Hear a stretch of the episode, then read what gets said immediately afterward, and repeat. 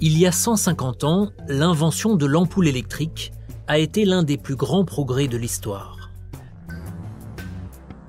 Cette nouvelle forme de lumière artificielle rendait plus sûres les ruelles autrefois sombres, permettait de veiller plus tard et apportait pour la première fois l'électricité dans les foyers.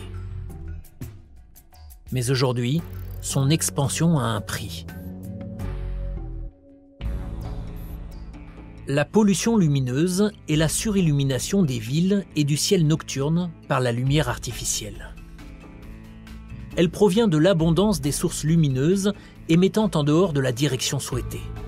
Il existe plusieurs types de pollution lumineuse, dont l'éblouissement, une lumière gênante qui se propage horizontalement, la lumière intrusive, la diffusion indésirable de la lumière sur des zones adjacentes, et la lumière nocturne du ciel, un halo qui entoure les zones habitées, créées par la dispersion des particules lumineuses.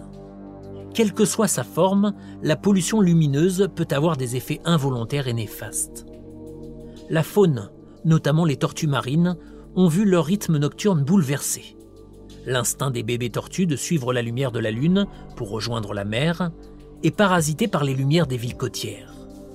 À cause de cela, un grand nombre de tortues ne trouvent jamais l'océan.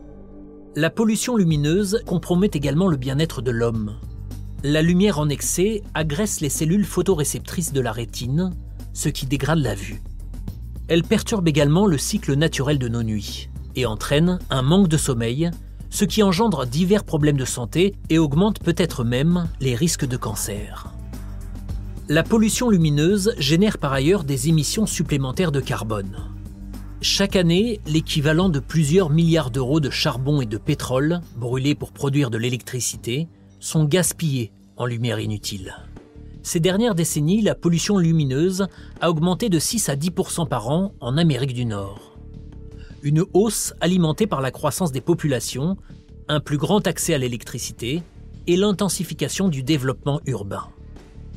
Des mesures ont été prises pour tenter de contrer cette hausse de lumière excessive, comme le développement d'ampoules alternatives à économie d'énergie et une meilleure conception des éclairages directionnels.